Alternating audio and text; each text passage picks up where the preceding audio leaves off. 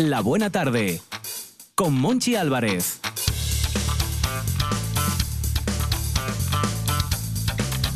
País, Astur, familia, universo, mundo. Aquí estoy en carne mortal para recordar y comentar de pasada que de 4 a 6 RPA se llama La Buena Tarde.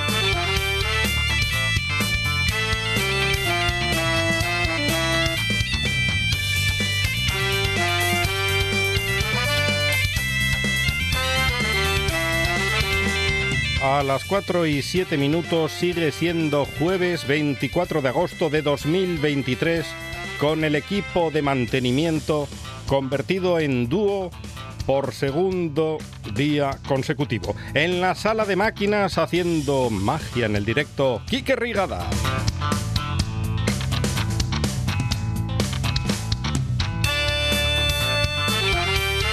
Manejando el motocarro cargado de parrocha y bocartín, el que les habla Monchi Álvarez. Comenzamos.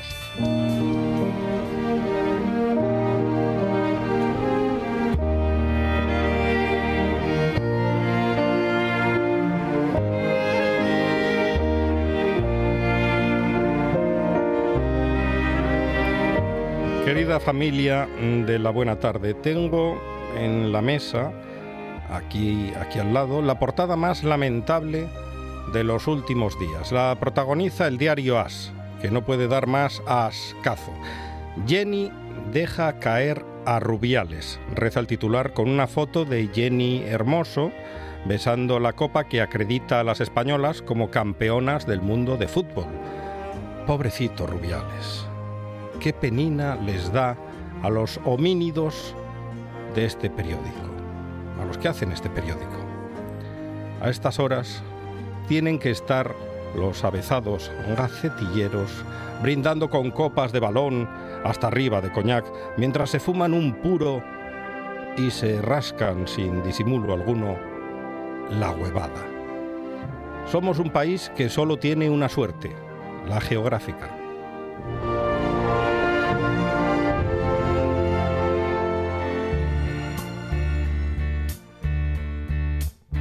You know, every now and then, I think you might like to hear something from us. Nice, easy. But there's just one thing. The You see, we never, ever do nothing. Nice, easy. We always do it nice and rough. But we're gonna take the beginning of this song and do it easy. But then we're gonna do the finish. Rough. It's the way we do. Proud Mary. And we're rolling.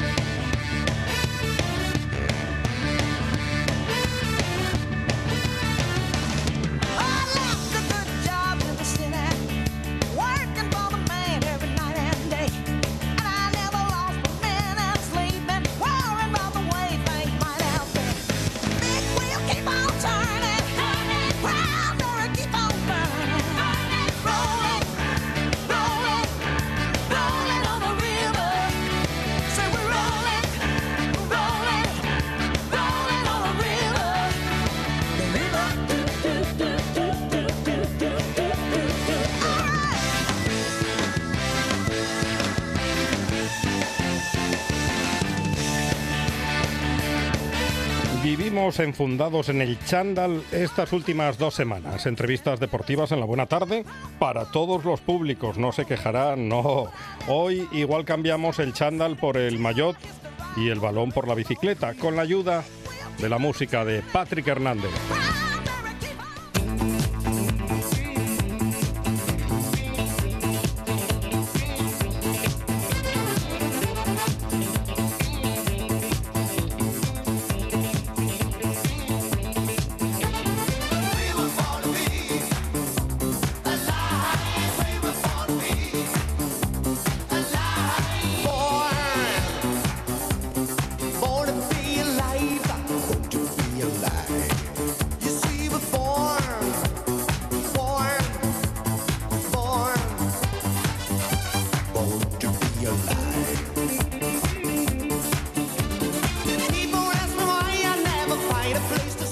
Ayuda de Patrick Hernández y Eloy Santa Marta, que es nuestra voz en la Vuelta a España. Eloy, ¿cómo vas hoy?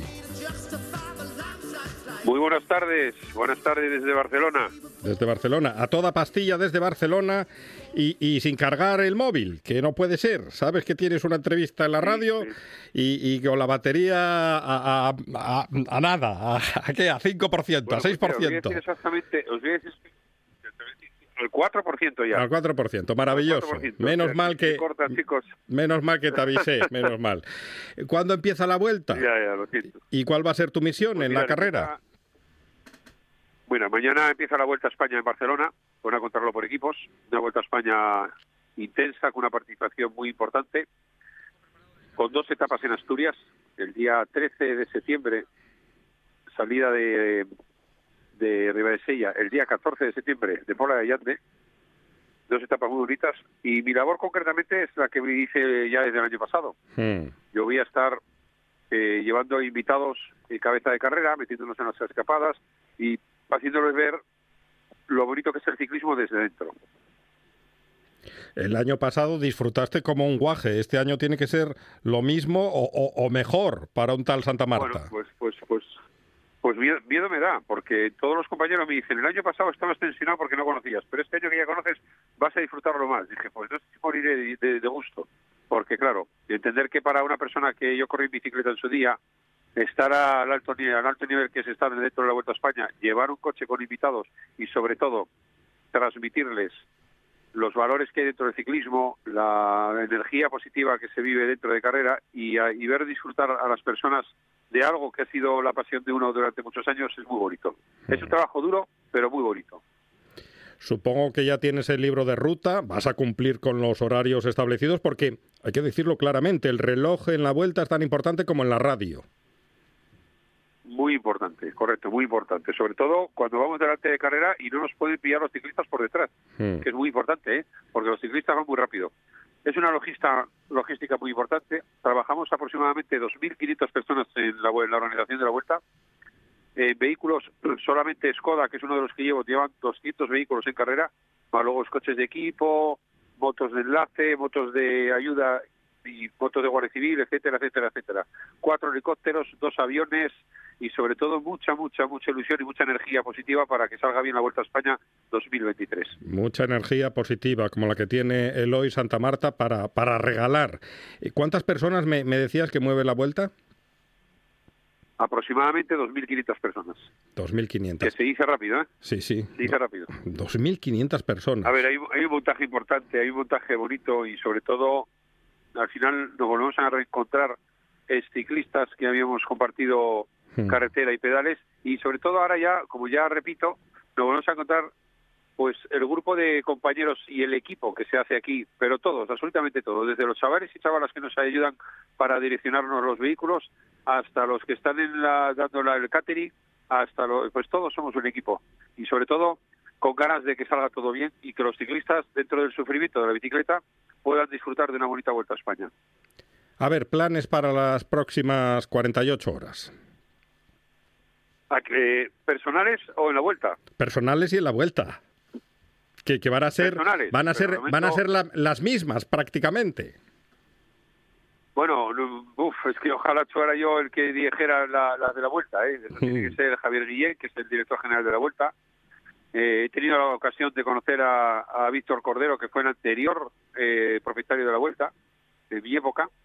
Eh, personalmente, pues mira, eh, aterrizar de momento, eh, hacernos un poquitín, con, juntarnos todos los compañeros. Hay alguna baja importante, sobre todo nos echaremos en falta a Juan Carlos Domínguez debido al fallecimiento de su hija hace unos meses por un atropello de un camión. Mm. Eh, era su, su hija de ciclista y Lo bueno, pues debido al luto que tienen, lógicamente no, no es posible. Echaremos de menos a los que no están y empezaremos a ir aterrizando. Los primeros días es una toma de contacto para todos, para las fuerzas de seguridad, para nosotros. Mañana es una control por equipos que dentro de lo que cabe para nosotros es muy fácil, es seguir detrás de los equipos y nada más. Y a partir de mañana, pues a hacer disfrutar de una vuelta ciclista a España. Ese es el objetivo máximo de las relaciones públicas que llevamos invitados en el coche. ¿Te vamos a escuchar en, RPA, en La Buena Tarde o tal vez en Directo Asturias? Eh, en el programa que queráis y sobre todo, incluso posiblemente algún día en directo en carrera. Mm. Eh, Vaya lujo. Así que en, en directo te vamos a poder escuchar, vamos a poder contactar contigo. Sí. Sí, porque la vuelta acaba más o menos sobre estas horas, con lo cual algún día que acordemos y me acuerde de cargar la batería del teléfono. Sí, es importante ese detalle. No, disculparme, pero hoy hoy ha sido un día de locos, porque hoy ya hemos llegado a Barcelona, te llevan con un coche, luego recoges otro, luego sales corriendo, luego dejas en la maleta en la habitación de un compañero, luego vosotros a por el coche del compañero. Bueno, entonces yo no sé, creo que tengo cargador, pero no sé dónde existe. Bueno, pues, Aparecerá. el, el cargador es importante, hay que llevarlo en la maleta. Eloy Santa Marta, cuídate mucho y disfruta. Estamos en contacto, sobre todo lo segundo, de cuidarme, yo también me dejo cuidar, a ver si me quiere cuidar alguien. Un abrazo a todos. Un abrazo. Vale. Venga, hasta luego, muchas gracias. Todos los fines de semana tienes una cita con la gastronomía asturiana. Les Fartures, con David Castañón. Sábados y domingos al mediodía en RPA. Un programa de viajes, turismo, aventura e historia lleno de contenidos didácticos con los que aprender y divertirse. Un escaparate turístico donde se incluyen información sobre casas rurales, hoteles, gastronomía, turismo de aventura, senderismo, Voy a festivales. volver a salir y quiero que me aplaudáis como si fuera yo que sé. Un buen día para viajar. Un programa de apoyo al sector turístico de Asturias. Los sábados y domingos a las 10 de la mañana. La buena tarde con Monchi Álvarez.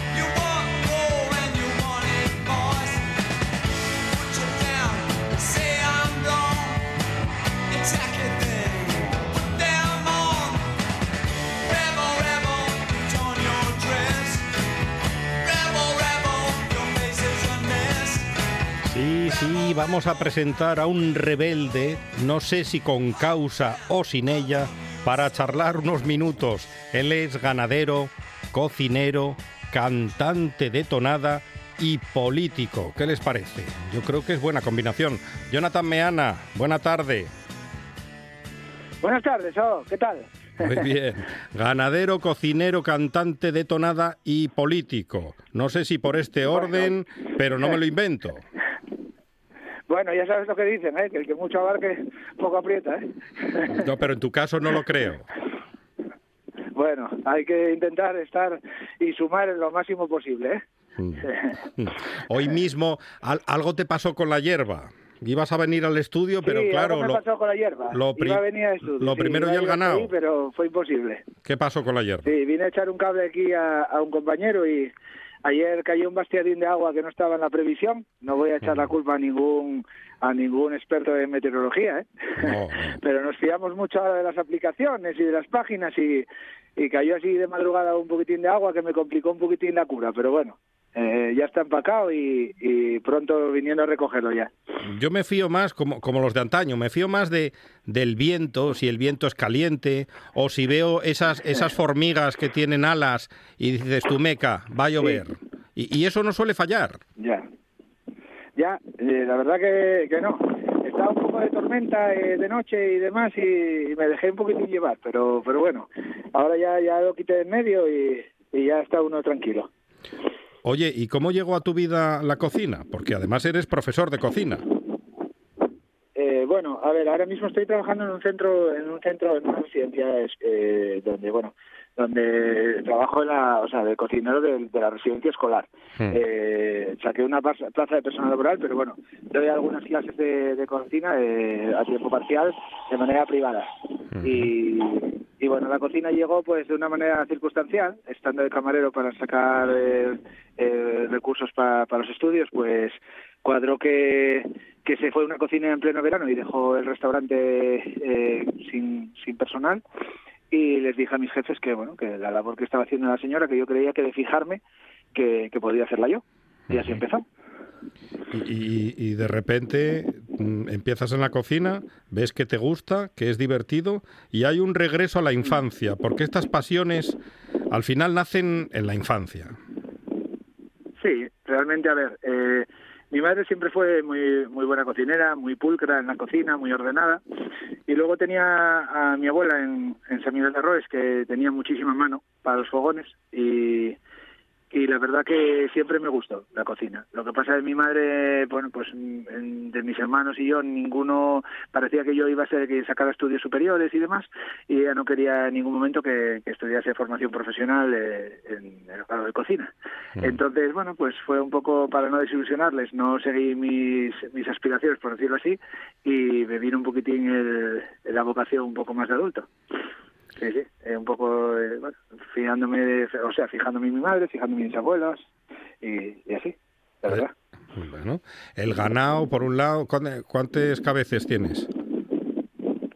Eh, no, ahora mismo tengo poco, tengo cuatro cabezas nada más. Pero, pero ¿qué son? ¿Asturiana, Asturiana de los Valles? Asturiana de los Valles, sí. Asturiana de doble grupa normalmente, aunque me gustan más las de las, las corrientes, como se suelen decir, de, de, de grupa simple. Y, y bueno, eso fue, mi abuelo tenía muchísima afición ahí en San Miguel y tenía muchísimas actividades vaques, en casa siempre hubo vaques y, y de guaje pues yo tenía tenía un era asma esta infantil, asma bronquial y, y me impedían muchísimo estar con los animales, ir a la hierba y todas esas cosas. Y entonces parece que lo que te prohíben eh, te, te llama más la atención. Mm. Y entonces, pues, bueno, de mayor cuando ya pude por mi cuenta, eh, cuidándome y demás, eh, tener ganado, pues siempre llevo un- bastantes años ya con ganado propio y muy difícil, ¿eh? Es, tengo que romper una lanza a favor de todas las ganaderías y, y de los pequeños productores, porque eh, yo, por ejemplo, que no heredé nada, ni, ni me dieron nada arrancado, eh, iniciar y cambiar de, de una ganadería eh, desde cero es prácticamente imposible, imposible. Muy difícil, muy duro, muy duro, muy duro. Es Eh, complicado. Todo es carísimo, la maquinaria carísima, las instalaciones carísimas, eh, arrancar y, y coger experiencia, estar palos de ciego con la compra de animales que luego no son lo que tú esperas de ellos y así sucesivamente. Sop- sopla el viento, Johnny, Jonathan, ¿dónde, dónde estás, viento, mira, ¿dónde estoy- estás metido? Estoy en una zona, mira, estoy en una zona espectacular. Estoy en una cresta que hay que pertenece a la parroquia de Amandi en Villaviciosa, eh, desde la que veo eh, todo lo que es el valle de Rozaes, Camoca, Padre de San Pedro de Ambás, veo el Alto La Campa y para la otra zona estoy viendo el Alto de Breceña, Coro, eh, veo una parte de, la zona ya de, de Infiesto, o sea, de Piloña, de, Nava, veo el polvorín de, de Lugás, que pronto tendremos la fiesta de Lugás, que, que es muy tradicional y hay mucha devoción aquí en Villaviciosa. Un, un paraje espectacular, la verdad.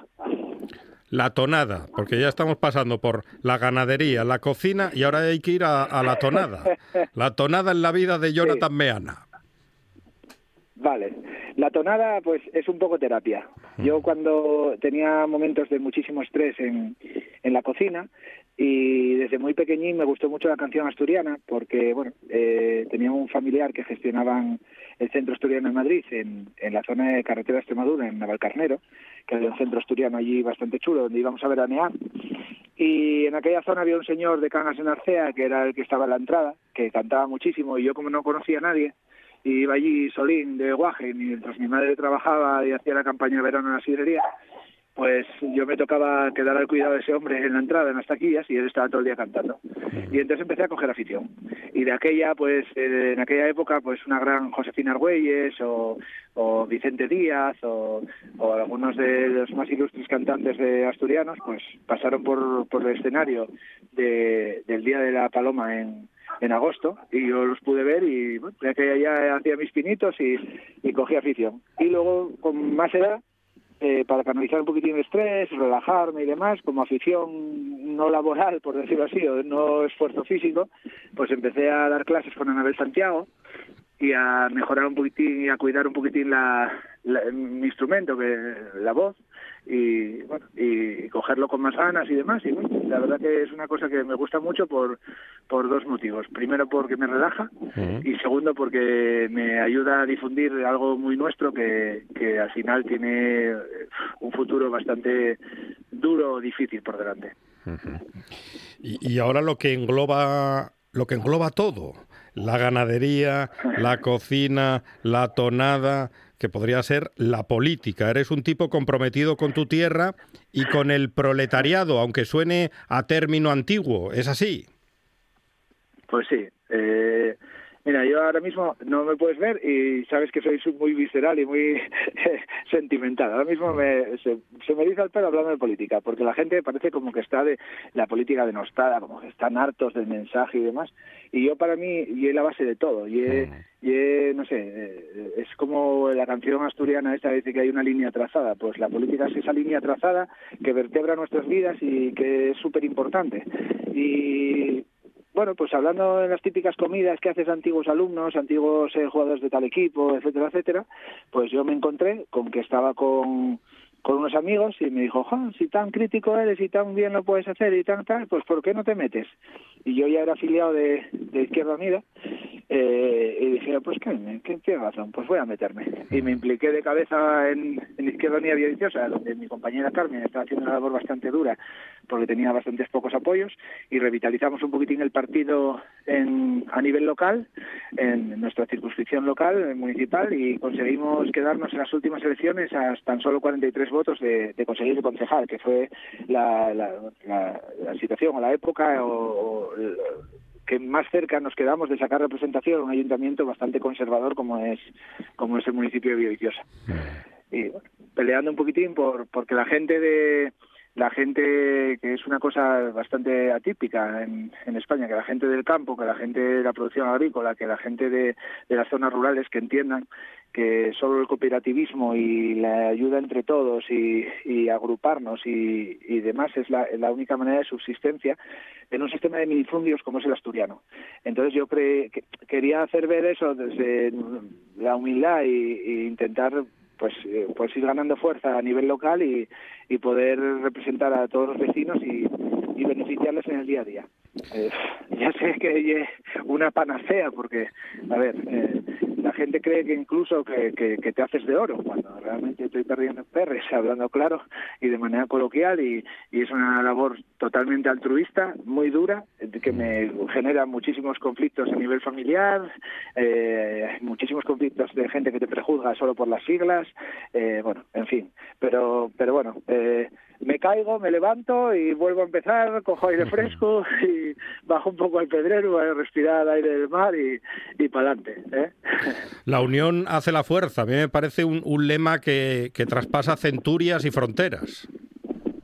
Pues sí, pues sí. Eh, aquí, mira, hay, un, hay una cosa que yo hace muchísimos años lo vi en, en cooperativismo en, en la zona del suroccidente asturiano, que es, por ejemplo, cooperativas de maquinaria. Muchas veces estamos empeñados en que si el vecino compra un tractor de 100 caballos, yo tengo que comprar uno de 120, pero es que luego al final, cuando llega la campaña con la climatología, con las situaciones de, de demanda de empleo, etcétera, etcétera, nos vemos solos para las campañas de forraje, para, para todo ese tema, para mover el ganado, para los saneamientos. Al final necesitas de tus vecinos. Pues al final, ¿qué es mejor que hacer cooperativas de maquinaria y en vez de tener cinco tractores por pueblo de 100.000 euros, tener eh, dos compartidos, que compartes gastos, que todo es más liviano, eh, las vallas para cerca del ganado, lo mismo, eh, no sé, eh, creo que unirse es beneficio, unirse para comprar eh, forraje en el sur y traerlo en cooperativa es beneficio, unirse para cebar el ganado como un cebadero común, público, de gestión municipal, es beneficio, pero claro, eh, la gente siempre habla de pues por diversas situaciones que se han dado históricamente, pues de chiringuitos, de esto y para chupar, lo típico, ¿eh? de manera coloquial, y, y va a costarnos muchísimo eh, volver a, a recuperar la confianza de la gente. Y mientras hay partidos que tienen unas siglas y una potencia y un marketing súper grande que con nada consiguen tornar la opinión pública, eh, pequeños partidos como Izquierda Unida, que tienen la misma raíz y la misma razón de ser desde hace eh, 40 años, eh, nos cuesta tres legislaturas poder entrar en un ayuntamiento, por ponerte un ejemplo, con un trabajo de campo que, que, que agota, que es agotador, porque te merma los recursos privados, no públicos, privados. Tienes que tirar de tus recursos, de tu gasoil, de tu teléfono, de puerta a puerta, puerta fría, como si fueras el vendedor de- del círculo de lectores. ¿eh? Mm. Eh, sopla, sopla fuerte ese, ese viento. No, no puedes eh, buscar resguardo, Jonathan. Está complicado en estos momentos. Perdón, a ver, A ver sí, ahora. Sí, sí. A ver Perdón, ahora. Es que eh, estaba siendo ahora mismo un poco egoísta, porque estaba, necesitaba yo un poquitín de soplo de aire fresco. ¿Ahora qué tal? Ahora mucho mejor. Sí, ya podías haberlo hecho Vale. hace cinco minutos. No, bueno, nada, no pasa nada. ¿Qué le pide? Esta es una pregunta para desarrollar. ¿Qué le pide Jonathan Meana al futuro? Y ya puestos a, Villavic- a Villaviciosa, a Asturias y a España, que por momentos mm, es más españaza que España. Estamos en un momento súper complicado en el que tenemos que, ante todo, eh, no, no cerrarnos en banda y, y ser positivos. Yo me gusta mucho siempre ver el vaso medio lleno, ver el vaso medio lleno. Y en este aspecto, España, eh, después de las últimas elecciones generales, el vaso está medio lleno, ¿eh? porque no ha avanzado la extrema derecha y a pesar de que tenemos un monigote aquí como rey que no representa nada, pero parece que tiene que meter el dedazo en todo, en todo, cuando el país eh, parece que va bien, que es el único país de la Unión Europea que tiene un crecimiento económico positivo y, y- muy superior al resto de, las economías fuertes de la Unión, eh, pues parece ser que, bueno que, tenemos que seguir dándolo de pecho desde la izquierda para mostrar una unión férrea y una seriedad y, y unas políticas sociales y que miren por, por la mayoría de los españoles y evitar que la tendencia eh, conservadora nos arrase, ¿eh? porque ellos desde luego que cuando lo ven chungo se unen, ¿eh? se unen. Entonces mm, yo lo veo mm, eh, lo veo mm, medio lleno porque creo que estamos en ese momento en que la izquierda eh, deja de ver un poquitín los intereses personalistas y piensa en el interés general. Entonces por ese lado si vamos eh, estaba siendo muy sutil con la pregunta, pero si vamos a hablar eh, de la situación política a nivel nacional, ya te digo de antemano que no creo que Núñez Feijóo eh, vaya a ser presidente del gobierno en este país. Eso lo tengo clarísimo. No, no hay riesgo, no hay riesgo de otro tamallazo. Mm, No, no creo, no creo que, que eso suceda. Eh, hay personalidades dentro del Partido Socialista, eh, varones y demás, eh, que, que pueden estar ahí, que puede haber un cambio en el voto, pero sería una catástrofe y, y ante todo, eh, pertenecer a un partido de izquierdas eh, supone ante todo tener responsabilidad para con, con la generalidad. Entonces, no creo que, que caigamos en eso. ¿Y en Asturias y en tu concello?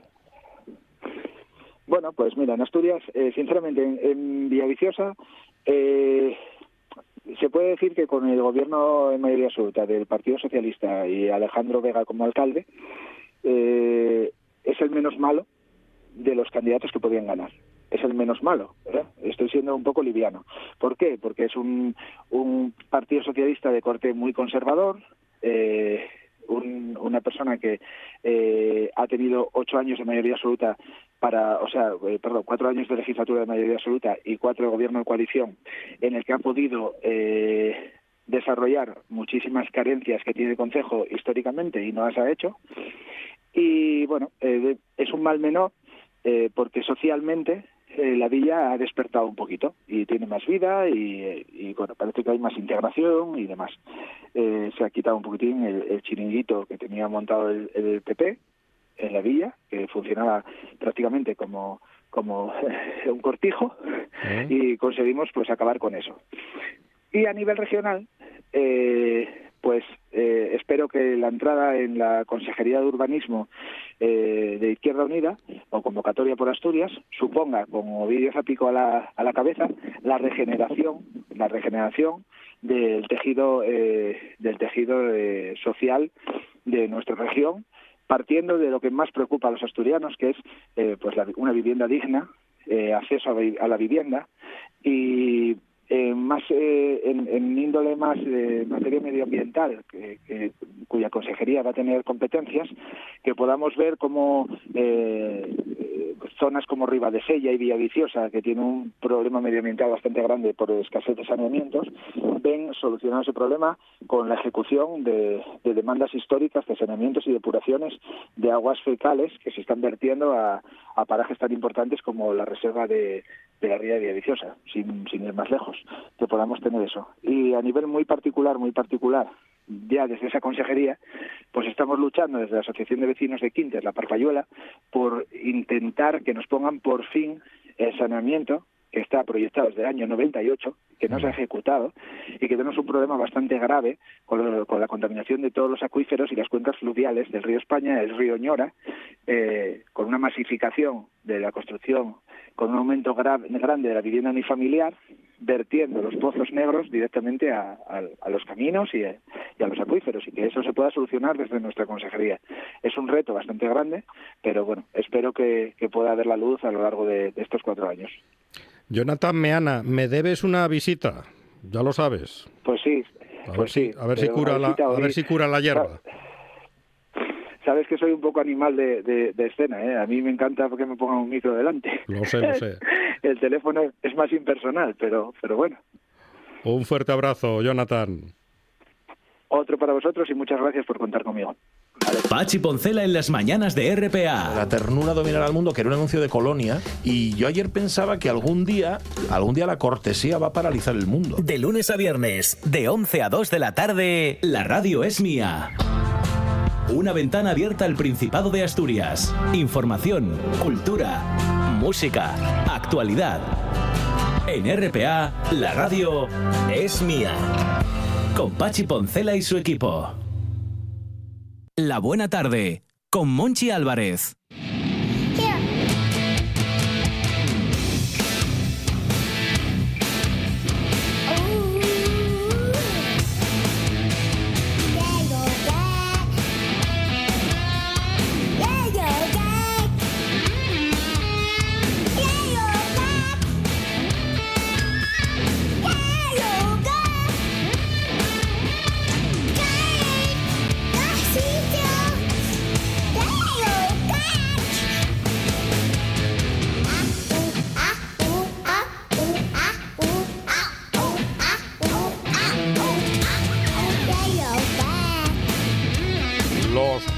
Vienen heavies con Zalo 666. Zalo, ¿cómo va la semana? Muy bien, no tengo una taza con licor extraño en tu, como tú ahí, pero... No, es agua, es agua fría. O sea, sí. Sí, sí, luego Voy a probar un. Se, se la dejo probar. Muy fría, por cierto. Muy bien. Con este calor, pues vengo un poco deshidratado, yo creo. Voy ¿Quiere, a- quiere un vasín de agua? No, ya tomé antes, Ah. estoy recuperando. Que igual me quedo a mitad insom- insomne, pues te cargas tú de avanzar Sí, con nada, temas, ¿no? no hay problema. Protéjanse del calor, que estamos aquí sufriendo menos que en otros territorios de España, pero 27 grados viniendo para acá. 27 grados en el norte con esta humedad. Y para calentar más el ambiente te traigo un poco de música cañera, a ver Ah, bien, qué te bien. parece. Me parece muy bien. Y se me ha ocurrido que como eh, estuvo el fin de semana este pasado Metallica prestando en cines el sábado y el lunes eh, dos conciertos en Texas, pues digo, voy a llevar, eh, aprovechando que estuvieron haciendo ese evento en los cines, eh, música de la banda, en algún caso en manos de la propia banda, en otro por versiones de otra gente, ¿no? Y te he traído para empezar a Matching Head, una banda americana haciendo una versión del Battery, un tema. Del 86, un tema del 86 de Metallica, del disco quizás más valioso y más eh, respetado de Metallica del 86, Master of Puppets. De hecho, la canción Master of Puppets ya puede sonar si quieres, eso te iba a decir. Y mm, tiene una introducción de, de cuerdas, eh, guitarra española, eh, tiene un- como introducción en sus conciertos las eh, la música de la película Bueno, el Fiel, el Malo, que tiene mucho de esta introducción acústica de guitarra tiene mucho buscando esos, esos ambientes del oeste, ¿no? Y mm, después de esta introducción pues tenemos luego La Caña, que va de menos a más. Es un tema de los rápidos de Metallica, del 86, de cuando metían puro thrash metal, una mezcla entre el hardcore punk y el heavy metal. Y esta es la interpretación de Matching Head de 2006, que grabaron para un recopilatorio titulado Remastered, en que salían bandas como Mastodon, como Bullet for My Valentine, como Dream Theater, haciendo versiones de, de ese disco al completo, de cada tema. Y luego eh, Match- Matching Head esta canción incluyeron en su disco de 2007 de Blackening eh, como bonus track, así que sin más os escuchan un poco y os comento más cosillas sobre Metallica y esta canción.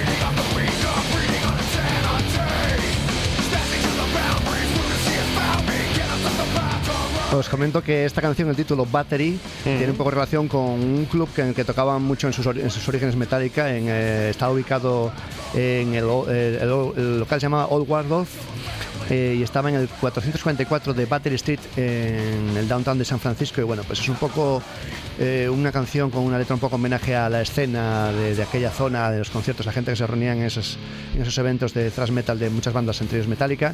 Qué, qué Y- energía tenía la Metallica, los Sí. de Metallica al principio, ¿eh? Bueno, toda la gente. Bueno, ¿eh? luego fueron perdiendo, no fueron perdiendo tampoco energía, pero al principio era aquello la, despiporre, sí. una caña. ¿eh? Sí, pero es normal, si te fijas los Rolling, cualquier Elvis Ya, Presley también, ya, sí. eh, hasta cualquier chaval que conozcas. Que con- perdemos energía con, con los años y el calor. Claro, entonces eh, la energía es difícil mantenerla, la actitud y tal, y más cuando ganas dinero. Entonces, eh, en este- Ese es un buen apunte. cuando estás acomodado es más Mm. difícil eh, hacer lo que hacías en los orígenes cuando pasabas más hambre y, y- y más penurias. Pero ahí está la historia musical, ¿no? Los catálogos y quien quiera disfrutar de los viejos discos los tiene para escuchar y quien quiera disfrutar de los más nuevos pues los puede disfrutar. Pero vamos, podemos Y con usted se queda con todos. Yo con todos porque pienso que al final Hay es, una- muy, una evolución del Es, es muy cómodo elegir. No, yo me quedo con el mejor de los Maiden, con el mejor de Metallica, con el mejor de los Judas, con el mejor de los Rolling. Es muy partidista y eso. muy relativo. O sea, si vas a apoyar- Depende de- sí. del gusto de cada cual. y que luego todos los grupos tienen altibajos. Al final esto es una discusión eterna, ¿no? Pero eh, comparar un buen disco de, de un artista joven, por ejemplo, ahora que tenga tres discos con lo último que ha sacado Metallica o otro grupo, eh, me da igual, o sea, ¿no? Que tenga también un recorrido que ya está en las últimas, por decirlo de alguna manera, es ventajista, ¿no? O sea, vamos a comparar en la misma etapa y aunque hayan hecho cosas mejores o peores, pues eh, el, el ciclo de la música es así, ¿no? Hay que arriesgar y las épocas de cada... Hablamos de los que en los 90 siempre fue difícil por el grunge, Nirvana y todos estos apogeos que en las radios y las revistas apoyaban menos ciertas tendencias más radicales, entre ellos el heavy metal y thrash metal más clásico. Y hay grupos que se reciclaron. Metallica le salió bien, tuvo éxito, y hay otros grupos que copiaron la intención, les salió mal volvieron al redil de lo que venían haciendo. Entonces, es una cosa que yo siempre intento recordar, que De, de hecho, vamos a ver con la siguiente canción. Eh, ya comentamos esto de Battery y decir que fue última participación en un disco de Metallica del bajista Cliff Barton que murió en esa gira en, en- en Suecia, viajando de una ciudad a otra, pillaron una placa de hielo y ahí, ahí el, el autobús dio vueltas de campana y murió aplastado por el Vale. autobús. Y fue pues, lo que- el legado, este disco Master Puppets del bajista Cliff Barton, un maestro de las cuatro cuerdas y, y vamos a pasar a la siguiente para que nos quepa todo. Segunda canción, que hoy tenemos cinco. Eh, vamos a intentar que no se me pille el toro. Ya está sonando, gracias. Que iba a- para que no me quede fuera la música, vamos a pisar un poco las canciones, luego las escucháis con tranquilidad buscándolas eh, para escucharlas al detalle. Eh, he elegido para empezar una de las clásicas, ¿no? Y el mejor disco de Metallica quizás. Y ahora te traigo el que es más denostado de la banda por la gente, ¿no? A propósito, porque yo esta canción que he elegido, My World del Sanninger de 2003, me parece muy buena canción. Lo que pasa y, que es y- ¿Y qué dicen los fans? ¿Que es muy comercial? Bueno, para empezar, los eh, aférrimos fan- fans de Metallica de que conocieron el arranque de la banda ya por 81, 82, cuando sacaron el segundo disco y metieron una balada que la, la hemos escuchado aquí en alguna ocasión, alguna versión, Fade to Black, pues ya criticaron, ¿no? Como que se vendían, hacían una balada, pero ellos siempre determinaron que iban a hacer lo que les dé la gana, los que pidiera el cuerpo, y baladas de ese corte, aunque sea de otra manera, lo hacían grupos que escuchaban es como Iron Maiden o Scorpions, que tenían esas power ballads que iban de tranquilo a más fuerte. Stairway to Heaven de Led Zeppelin tiene esa intención, empieza tranquilo y, y desen- desenreda al final en una intención más intensa. Entonces eligieron ese camino y otras bandas que se les critica menos lo han hecho posteriormente. Se me viene a la mente eh, Testament, Megadeth, que tienen también como baladas metaleras este corte y no les caen los mismos palos, ¿vale? Entonces, eh, este disco en particular tuvo más críticas por el sonido de la batería, que eligió un sonido de caja. La caja es el- lo que golpeas habitualmente en la batería que está entre las piernas, para quien no sepa. Pues el sonido es, es un poco molesto al tocar tan rápido en ciertos momentos y esos agudos que tiene la caja. Pero se estilaba ese sonido de caja en esa época, grupos como Korn y grupos new metal de esa época, System of a Down. Entonces la batería de Metallica, que es un poco el líder, es el que forma la banda, eligió un poco ese sonido y obviamente no gustó mucho a la gente, ¿no? Por el sonido que era como un caldero, para entendernos. Pero hay que, hay que ver que venían de crisis, de una posible ruptura que tuvieron la marcha de su bajista, porque se había un poco limitado en cuanto a lo creativo. que Ya tenía otros proyectos fuera de la banda que no impidieran seguir con la banda, pero decidieron que o, o Metallica o, o los dos proyectos. Y por ahí una poca fractura. Luego también tenía problemas de alcohol el cantante. Hablamos del año 2001, por ahí, 2001-2002, tenían esta crisis.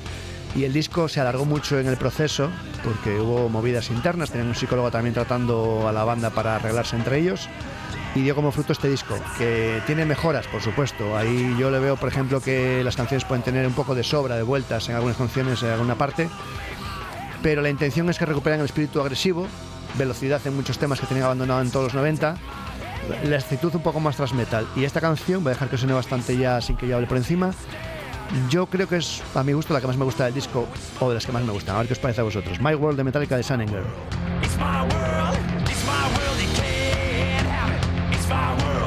It's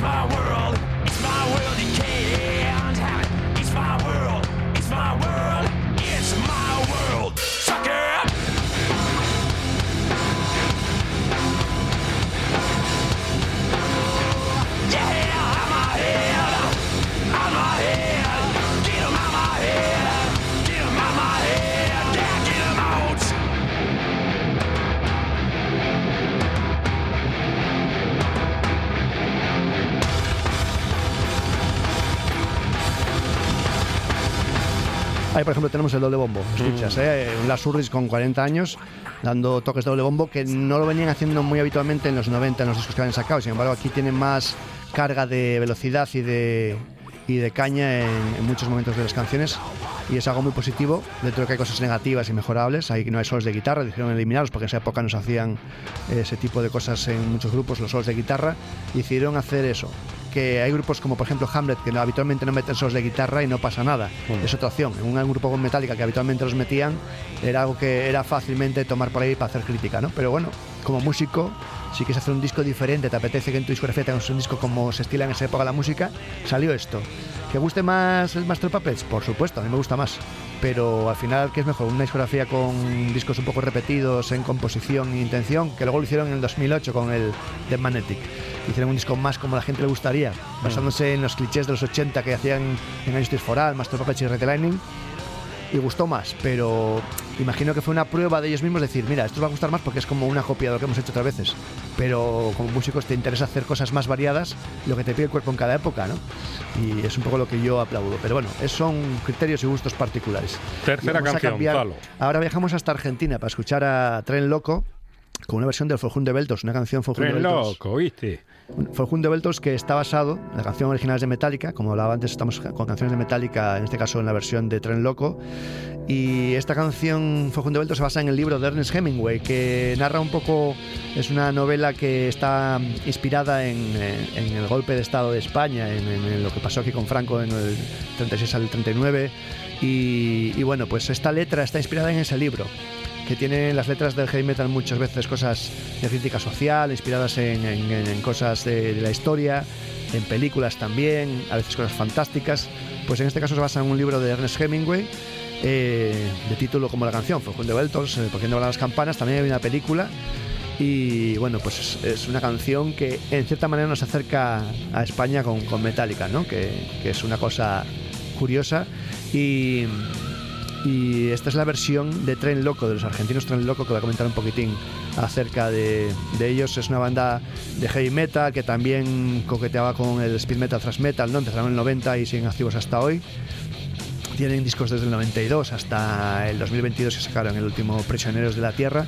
Y esto que suena se incluyó en un recopilatorio, un, un álbum de, versiones, de grupos haciendo versiones de, de Metallica para homenajearles. Se titulaba Mátenlos a todos, tributo argentino a Metallica, que salió en el eh, 2003. Y hay bandas como Orcas, como Buffalo, eh, Carnarium, eh, que ya sonaron aquí Carnarium con el Fade to Black, Tren Loco o, o Cuero. En total 13, eh, 13 bandas haciendo versiones de los temas clásicos de Metallica y esta es la, la que eligieron Tren Loco, Forjún de Beltos, a ver qué os parece.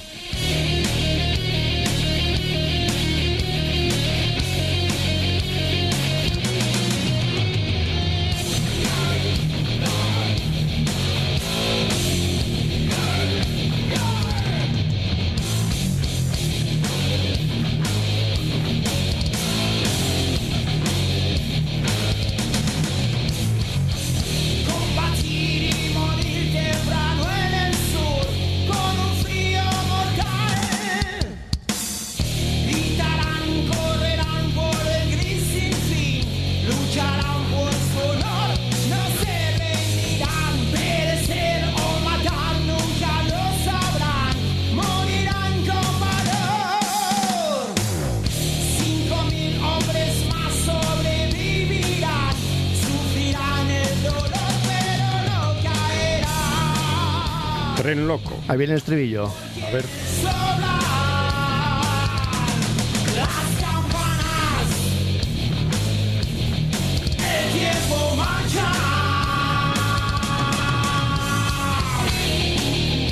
Como veis, eh, efecto sorpresa es en castellano, ¿vale? Que es algo también interesante. No es habitual que haya tributos o gente haciendo las letras de Metallica en castellano y es interesante porque hay mucho grupo tributo haciéndolas en, en idioma inglés, pero es algo interesante que, que hubiera algún grupo que hiciera las canciones de, de algún artista en castellano, ¿no? Que para el público español pues podría ser interesante y tuviera mucho tirón. Ah, por la Vamos cuarta. a por la cuarta, sí, que nos pilla el toro y no somos así muy taurinos, que digamos. Vamos a escuchar a Crisis y al tema Hardwire que salió en el disco Hardwire eh, To del 2016 de Metallica. Es un tema de corte muy hardcore punk, con el filtro metálico de Metallica, obviamente, con el- la más heavy metal, pero muy basado en grupos como Discharge, como Ramones, que siempre tuvieron sus influencias. Y esta es la versión de los de Igualada, de Barcelona, eh, Crisis, que tienen eh, un estilo muy thrash metal de vieja escuela, muy a la europea quizás, y que están cada vez creciendo más y más. Están ya en un nivel muy alto, con Angels a Patria de lo más referente de Europa y de nuestro país, por supuesto, en cuanto a thrash metal. Mucha calidad de sonido, mucha calidad de composición. Y aquí esta es la versión que curiosamente el batería Javi eh, Carrión, que es de los líderes de la banda que originaron la banda, eh, tocaba en- anteriormente a Crisis la guitarra y aquí pues se metió con la batería y con la guitarra a hacer esta canción. O sea, es un poco una versión hecha casi por él y vais a ver cómo, cómo suena con toda la banda Crisis eh, y con Javi en las guitarras y batería.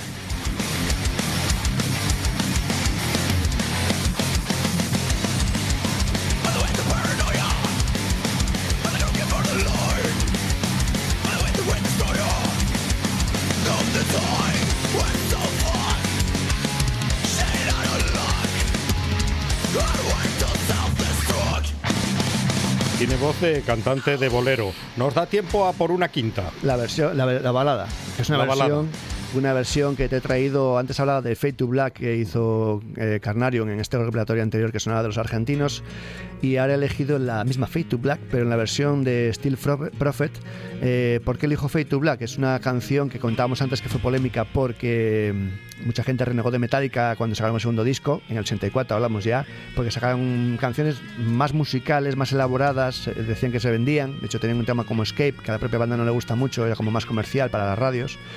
Y está este Fade to Black, que es una balada con esa intención, como hacía Iron Maiden en el Remember Tomorrow, o mencionábamos antes Stairway to Heaven del Zeppelin, bajo el filtro más cañero y agresivo de Metallica, ¿no? Esta es la versión de Steel Prophet, para incluido en el disco del 98 Overload a tributo Metallica, un tributo de varias bandas a Metallica, y también se incluye como bonus track en el disco de la banda Steel Prophet del 2000, eh, de Genesis. La canción, eh, en cuanto a la letra, decir que narra sobre las intenciones suicidas, ¿no? Que es algo muy habitual cada vez más, eh, incluso en gente en los colegios. Así que eh, la propia Metallica en los conciertos suele, al presentarla, decir que si alguien entre el público, por ejemplo, tenga estos problemas, que sepa que no están solos, que tienen el apoyo de mucha gente alrededor, entre ellos están allí en el concierto y el propio Metallica, ¿no? Que es algo importante. Otro tema de las letras. Así que os dejo con Steel Prophet desde Estados Unidos con esta interpretación de Fade to Black, otra balada para cerrar la sección. Falo, fuerte abrazo y la semana que viene más y mejor si eso es posible. Lo intentamos, lo intentamos. Muchas gracias.